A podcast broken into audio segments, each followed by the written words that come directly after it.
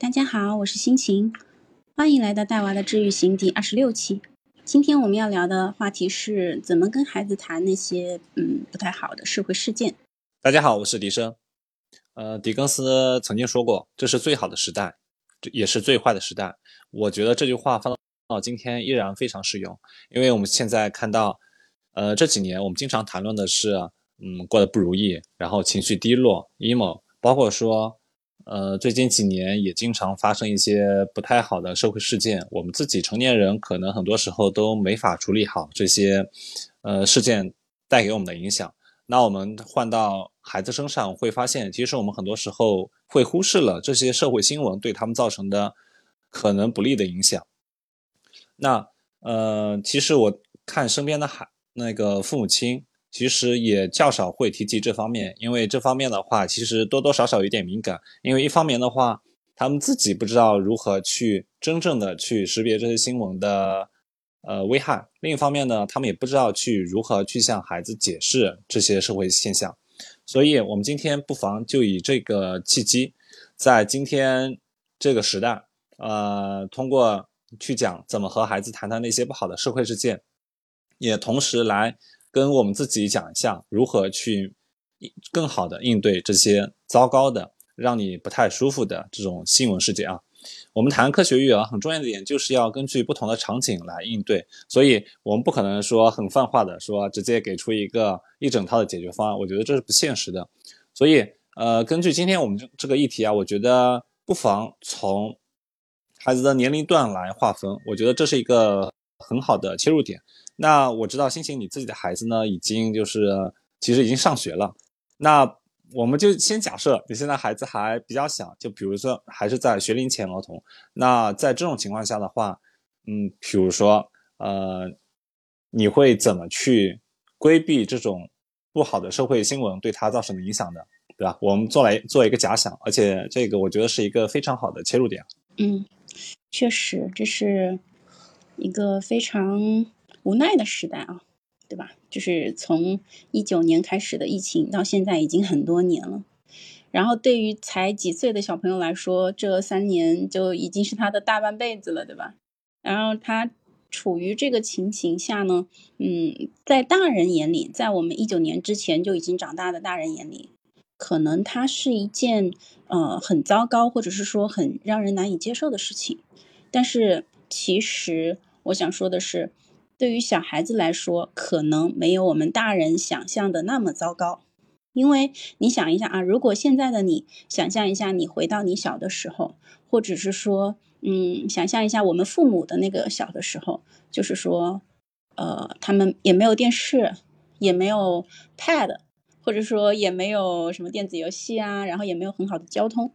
那个时候的你，嗯，是痛苦的吗？是难受的吗？或者是说你的世界只有一个？嗯，很小的区域，比如说小村子、小镇子，对你来说，因为你并不知道这个世界还有其他很多很多很多特别大、特别美好的事情，可能你还没有那么多的见识，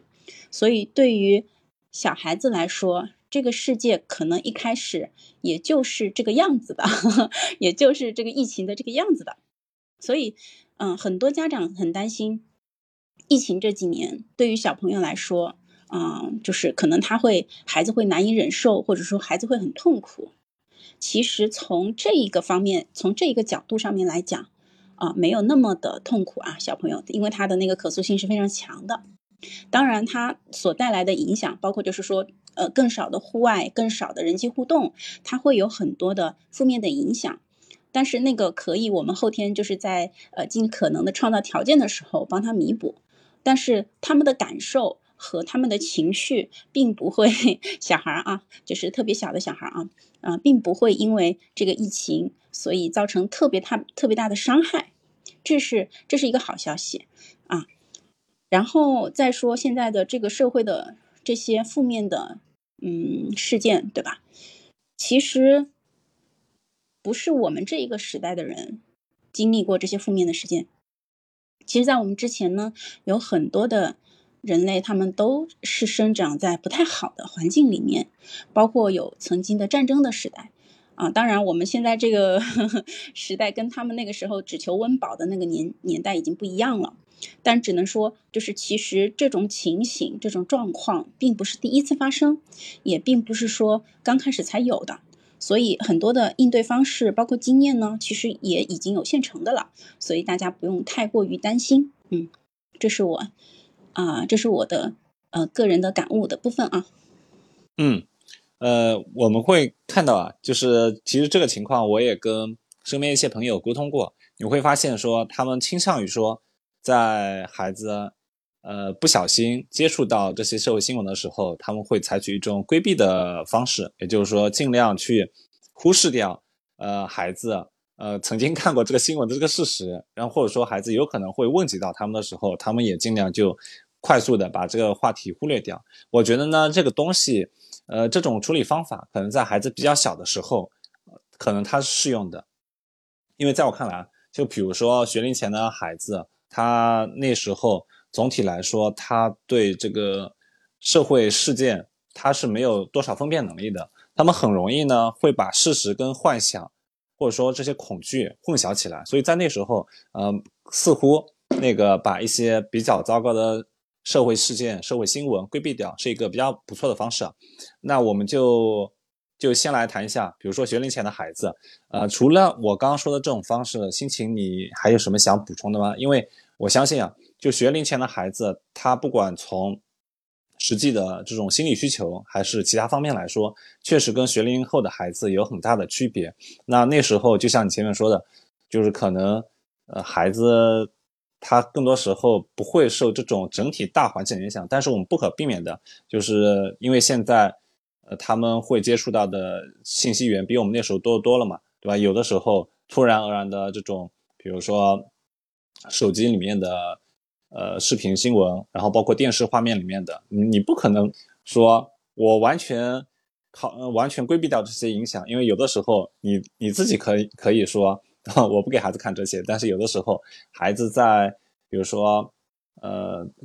就是他的爷爷奶奶去带的时候，可能会看到，比如说他们在外面玩的时候，可能那个露天的一些电视屏幕上面也可能会看到，所以。我想，心情你来讲一下，你在这方面，假如是面面对这种学龄前的孩子，你会去怎么处理呢？嗯，学龄前的孩子的话，一般是分，我个人是分两个阶段的啊。一般的学龄是指六岁的上小学嘛，但是我个人认为，嗯，在上小学之前，要分为上幼儿园之前跟上幼儿园的孩子。嗯，零到三岁的孩子呢，嗯。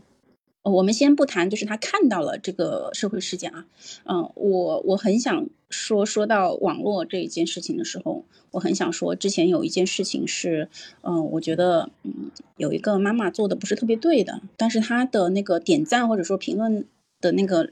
呃，是非常非常高的，可能有几十万、五六十万的点赞，然后，但是我觉得他这件事情让我觉得不太好，他们家的孩子才两岁。然后呢，他妈妈就会呃给他进行一些安全教育，安全教育的内容包括，如果陌生人给你吃糖，你要怎么样？你说不接收。如果陌生人要怎么样怎么样，你跟你应该怎么样怎么样？啊，这个这个行为，我觉得是对于三岁之前的孩子，我觉得是不合适的，因为其实呢，三岁之前的孩子，嗯，在这些接触这些社会新闻。的时候，他其实并没有很多的分辨能力。你告诉他一件信息，然后呃，他稍微灵活的变通一点点的时候，他其实就就有一点点混乱了。然后三岁之前的孩子呢，我觉得是以家长的贴身保护为主，而不是说在三岁的时候你就跟他说啊，陌你遇到陌生人，你应该怎么去应对他，怎么去防备他，防防备这些坏人。首先，这个世界上的坏人呢，嗯，他不会每天都出现。然后第二呢，这个世界上真正对孩子，呃，发出呃一些不好的行，做出不好行为的，很多的时候是熟人。所以，如果你一味的去防备陌生人，而没有去防备熟人的话，嗯，这个安全的教育其实它也是缺失的。那么这个时候，你，你这个时候你给他了一个嗯不完全的，嗯，或者是说不太完美的一个方案。他也没有办法能自真正的保护自己。然后与此同时，他还会建立对这个世界的防御机制。他会觉得这个世界上，他会一直防备这个世界。他觉得说，哎，这个陌生人啊过来，呃，我是不是应该防备他？我是不是应该啊觉得他是不是要害我？那么很多时候就会养成在三岁之前的时候，他就养成一个底色，他很容易对别人会有一些嗯防备的心理，然后会就是包括他长大之后也很很难从这一种嗯基础基本的心理状态里面脱离出来。从零到一，他考虑别人在应对他的时候，他很容易就想是不是有刁民要害朕。所以这个零到三岁的时候，我是特别觉得特别不需要或者说不主动的去跟孩子谈这些负面信息的。你家长你。零到三岁的时候，他理解能力还不太、不太、不太好的时候，不太灵活的时候，你要做的事情就是贴身保护，贴身教哪些安全事件你需要去关注的。就比如说，你贴身的教他说：“哎，这个水是烫的，我们要怎么样去应对这件事情？然后这个、这个、这个、这个坑是怎么样的？这个楼梯是怎么样的？然后包括这些刀啊，是这些尖尖的东西啊，啊，包括这些电呐，这些东西你贴身的。”保护他，并且引导教育他该怎么样去防备这些就是物理上面的一些伤害。我觉得零到三岁，呃，做这些事情为主，千万不要在零到三岁的时候就去主动跟孩子谈这个世界很黑暗，这个世界很危险，这件事情是低效的，并且有害的。这是零到三岁的阶段。然后到了三到六岁的阶段呢，其实这个时候很多孩子他已经去上幼儿园了。然后上幼儿园了之后呢，嗯，很多的幼儿园其实他已经在开始做一些，包括什么防火呀，包括一些火灾演练啊，包括一些 陌生人演练啊，这些对吧？所以这些是我们常见常知道的。我觉得这个就是除了你的自我安全，还有一些对陌生人的一些基本的一些就是应对方式，包括跟爸爸妈妈走丢了怎么办？你应该要跟跟谁求助？要跟谁去？嗯，就是。嗯，要去到就是人人人人员密集的地方，或者是说跟啊叫什么啊，就是跟那些工作人员穿着制服的工作人员去交流，在人多的地方交流，或者是站在原地。那么你这个时候跟孩子沟通的时候，以这些事情为主，我觉得是对的。然后这个时候呢，三到六岁的孩子其实嗯也已经开始会看手机了。其实零到三岁的孩子也会看啊，但是我觉得零到三岁的孩子可能更应该的是家长的贴身的贴身的保护。这个时候，如果零到三的孩子，你就不应该让他看到这些手机里面很危险的东西，对吧？然后三到六的时候，哦，有的时候会让孩子去看 Pad 呀，然后自己去操作一些就是呃手机上面的一些就是切换什么信息呀，看抖音都有可能的。那么这个时候，如果他看到了，那么你再去跟他聊，我觉得聊什么呢？很多时候就是你三到六岁这个阶段，如果你跟他聊的话，我的个人建议方式是，就是用类似于故事、童话故事，就包括说，嗯，呃，比如说我女儿她比较喜欢看那个叫什么来着？啊，Let it go，Let it go，就是那个《冰雪奇缘》里面的艾莎。冰雪奇缘。啊，对对对，啊，一时脑子想不起来了。然后他看这个艾莎公主的时候，它里面是有坏人的角色的。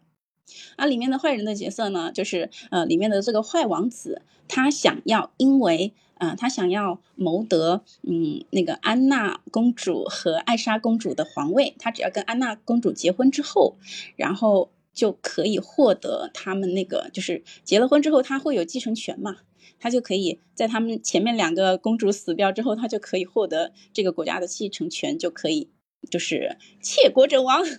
他就把这个国家给偷了。但是他表现的是非常的嗯友善、优雅、友好的。那么很多时候呢，我觉得社会事件一些故事，你就可以通过这样的嗯这样的故事去告诉他会有什么样的坏人，然后你带入进那个坏人的角色里面去。说，哎，因为这个王子他在家，他们家是什么样的状况？因为他是没有继承权的，那么他很想要继承权，他很想要这个国家，那么他能做的方法是什么呢？那他这样做对不对呢？那如果你是安娜公主，你会怎么样去防备他呢？你要怎么去分辨呢？我觉得这个时候是用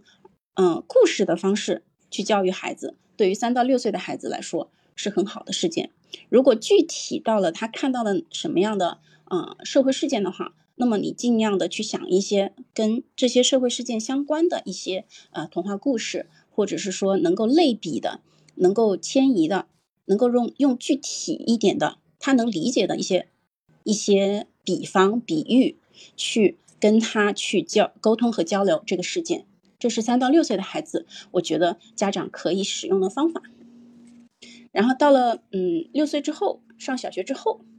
上小学之后呢？当然，这也是分刚上小学的第一天，跟他十二岁小学六年级毕业了啊。但是大概就是上小学中中段这个这个阶段的时候，其实你就已经可以，就像写作文一样，可以去跟他谈。呃，这个事件，呃，就像那个语文课的作文的那个讲解，包括就是呃分析啊，就是解释啊，引导啊，就是去让他分析，哎，他为什么会发生这个事情。然后发生这个事情，它背后的原因是什么？很多时候呢，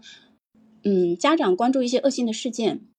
他可能会有很多的愤怒，包括嗯很多的负面的情绪。我觉得这个是非常可以理解的。但是跟孩子在谈的时候，我觉得需要压抑一下这些愤怒和这些情绪。我们去，嗯，之所以要压抑和。稍微的，嗯，控制一下，是因为如果你毫无保留的把这些事情全部都告诉孩子，然后所有对的、错的、好的、坏的全部都告诉孩子的话，在他六到十二岁的这个年纪，他其实没有办法 hold 得住这些事情的，他没有办法掌控这些事情的，这些东西他也没有办法改变的。所以，我觉得你可以告诉他哪些部分呢？告诉他这个事情是这个世界的真相是可以的，这个是需要的，甚至是必要的。然后你告诉了他的这个事件之后呢，我觉得是需要引导的，引导他思考哪些部分是在这个事件中啊是你能改变的，哪些事件是你改变不了的，然后改变得了的那个部分呢，你能够做出什么样的应对？甚至有的，甚至我之前啊。呃，知道的一个故事啊，就是同样面对一个社会的恶性事件，包括我们很多人他是无法去嗯理解这个做这个恶性事件的人，就是比如说他走在马路上，然后去可能心情不太好，就直接就是拿着一把砍刀就把一个小孩头砍掉了，就是很危险的这个事件。那么知道了这个事件之后，他的爸爸跟他谈这件事情的时候呢，他说的是。你有没有考虑过这个人他为什么会这么做？然后为什么这么做之后呢？然后他就是列罗列出了原因，然后最后的原因很有可能就会指向说他的生活，这个坏人他的生活是非常非常的艰难的，非常痛苦的。然后最后推导出来，这个孩子应该要怎么样呢？这个孩子应该要去改变世界，去改变这种世界上面。这么多痛苦的人的这种生活，然后他怎么样去改变世界呢？他能做的有少的，有多的。少的的话，他就尽自己的微薄之力把自己过好；多的的话，他如果能够非常非常的努力学习，非常非常获得一个非常非常好的一个呃职位，或者说非常好的一个一些能量，那么他可以用自己的这些行为能量去兼济天下。所以。在同样的这样的一个恶性的事件里面，如果你使用的不同的解释，使用了不同的引导的方式和方向，那么最后这个恶性事件它这个背景将会让孩子引导孩子走向光明。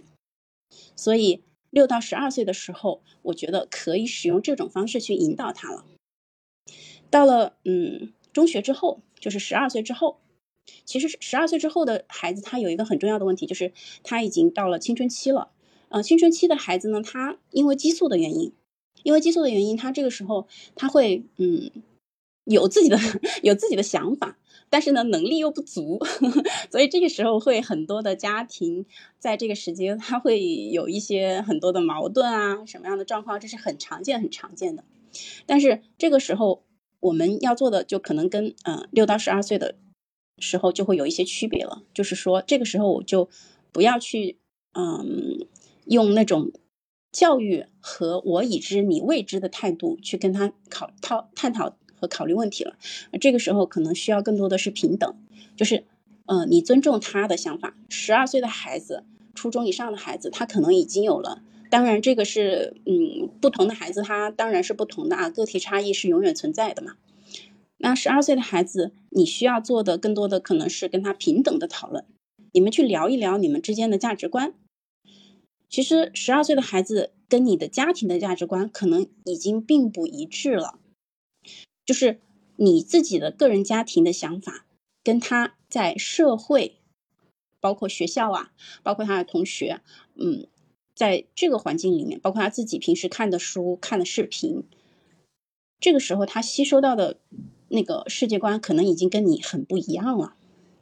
所以这个时候你们有可能，嗯，就是需要谈谈对错。当然，如果这个时候他还愿意理你的话，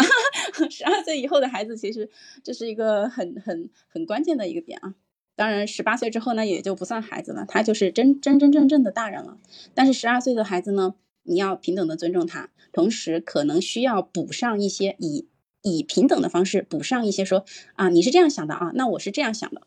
但是不能说是你你不知道我知道的这种态度，而是啊我跟你不同，我们的思维不同，我是这种方式的这种模式去跟他交流，你对这个事社会事件的看法。其实很多时候，嗯，育儿我始终认为育儿它就是一个价值观的传递。你应该传递哪些价值观？你应该告诉孩子谁对谁错，然后你要确定哪些是对，哪些是错。包括，嗯，你遇到了这个社会事件，你是应该要站队，还是应该要想应对的方式？呃，这个是我觉得每个家庭都需要考虑的。嗯嗯，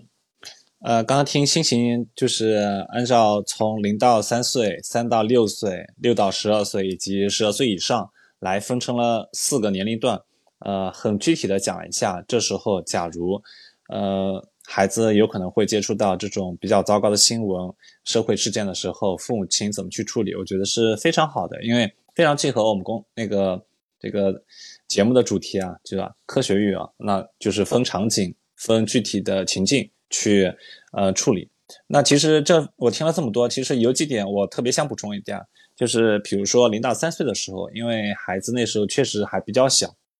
我确实不应该主动谈论负面信息，甚至于在我看来，呃，你零到六岁期间，其实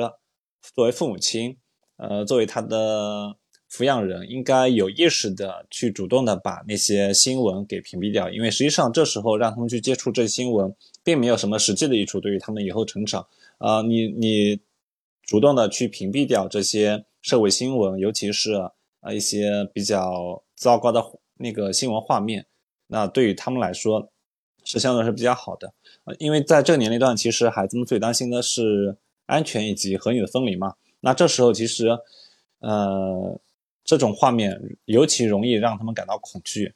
那万一就是在 零到六岁期间一不小心让他们看到了一些新闻，我觉得就像星星前面所提到的，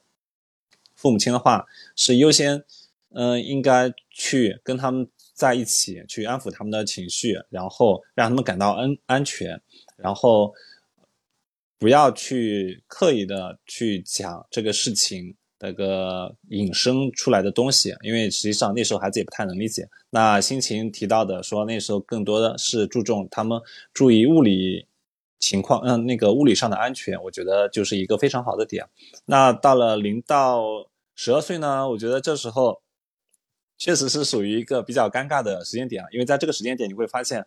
即便你刻意的让孩子去规避那些新闻，但他们已经开始上学了。你也知道，现在孩子们在学校期间，其实他们的信息交互是非常多的，呃，再加上现在他们的信息获取的来源也有非常丰富，因为很多时候他们接触手机、iPad、网络的时间也比我们那时候多，然后包括他们现在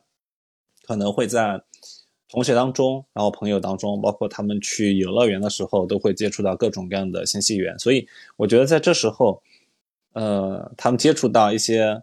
比较糟糕的社会新闻的概率还比较高。那那时候的话，呃，确实心情讲出了一个非常好的方法，就是我们要谈一些这些现象后面一些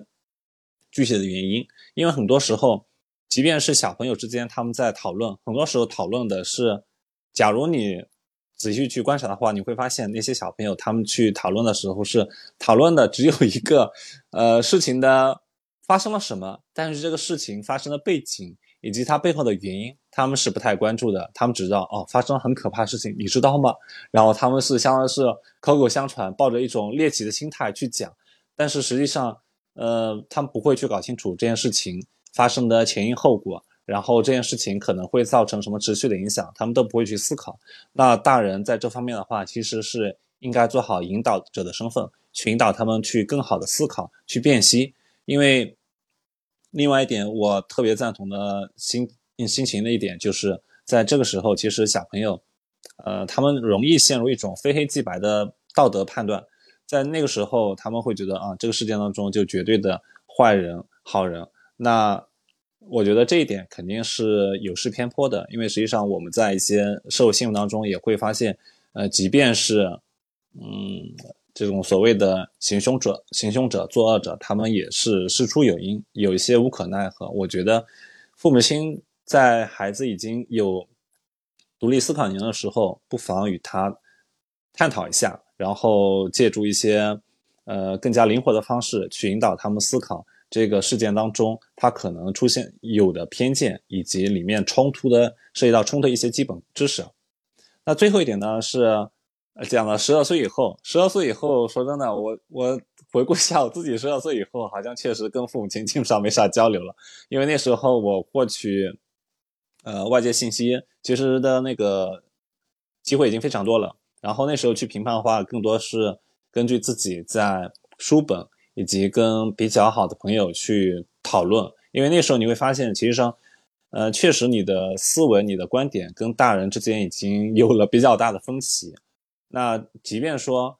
嗯，父母亲愿意引导，但孩子可能不愿意听。那这时候，我觉得就顺其自然吧。只是说有一些特别重大的事件，假如孩子愿意跟你聊的话，我觉得我们不妨去以一种平等的姿态，对吧？去对谈一下。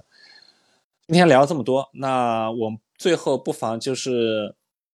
把今天事情就是讲的东西总结一下。就心情，你看，就是我们讲了这么多，就是有哪些原则，我们可以在。呃，跟孩子聊天的时候，就聊这些，呃，比较糟糕的社会新闻的时候，可以给出来呢。我们不妨就是比较，呃，提纲挈领的跟大家再说一下，因为有些听众是后面再过来的嘛，我们不妨就是 给他们理理清楚，今天可能我们重点提及的是哪些原则。嗯，我觉得除了根据不同的年龄来，嗯，制定不同的政策之外，还要根据孩子的敏感程度来制定他的。嗯，实际的，那个跟他聊的东西，呃，这是第一点，就是一定要因人而异，因你们家孩子的情况，因你们家孩子实际的，不管是情绪、年纪，还是他的个性的敏感程度，去跟他聊合适的东西。这个是家长第一个可能需要关注的地方。第二，就是呃，如果你在孩子还没有办法理解和掌控的时候，我觉得你需要给他一点保护，你能够帮他预见危险和排除危险的时候，大概是零到六岁这个阶段，然后在六岁之后，可能再去跟他，嗯，用以掌控的方式去聊这个世界的危险，以如何掌控这些危险为主要的聊天的方式，这样的话才能够尽少尽可能小的给他带来一些压力，因为很多时候。嗯，社会事件给孩子所带来的压力是会影响他的学业成绩，包括影响他的人生幸福感的。所以，能够让他掌控他能够啊，嗯，遇到的危险这件事情，是你们在聊负面事件的时候的关键。第三，我们需要非常多的去引导和帮助孩子学会分辨危险和正确的保护。正确的自我保护，这个世界，它当然是有很多 坏人和坏事的，但是我们不需要把重点放在这个世界有很多坏人坏事上面，因为呃，这个是当然，这个也是有研究，我们就不具体展开了啊。就是呃，就是这个世界上面的坏人坏事虽然很多，但是你提前教他提前让他很小的时候就开始防备坏人，防备这些坏事，包括使用这些嗯防备的方式去应对这个世界，呃，就是会有研究呃表明，这个最后的结果并不是一件好的结果，他最后的结果可能会让他会生活在一个不幸的童年，未来用很多的时光去治愈他这个不幸的童年，所以那我们不需要使用这种方式，因为这种方式是无效的，并不是说嗯。觉得这个世界上很好啊，很美好啊，我们就呃让他生活在一个无忧无虑的世界里面，不是这个原因。真正的原因是这个方法在育儿上面它不是一个优秀的方法，所以我们在小的时候可以，嗯，可以不需要刻意的去跟他聊这个世界的阴暗，我们需要跟他聊的就是哪些东西是你可以控制的，哪些东西是你不能控制的。能控制的那个部分，我们该怎么去控制？啊，这是我觉得在面对负面事事件的时候，我们家长能够做到的，嗯，一些事情。嗯，最后呢，我再补充一点，对吧？嗯，因为我会发现说，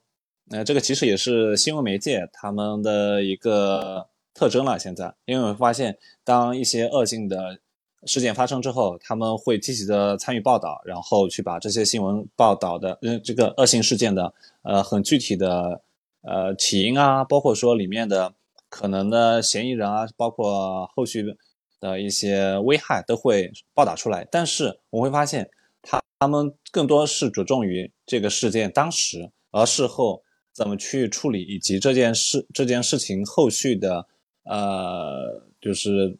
的一些情况反而报是比较少，因为呃，我们当时都经常会说这个新闻具有时效性嘛。那时效性一个很大的特征就是说，他们只报道发生时的那那一段阶段，然后发生以后的呃，可能一周以后，这些新闻已经沦为过去时了。那那时候他们报道也就比较少了。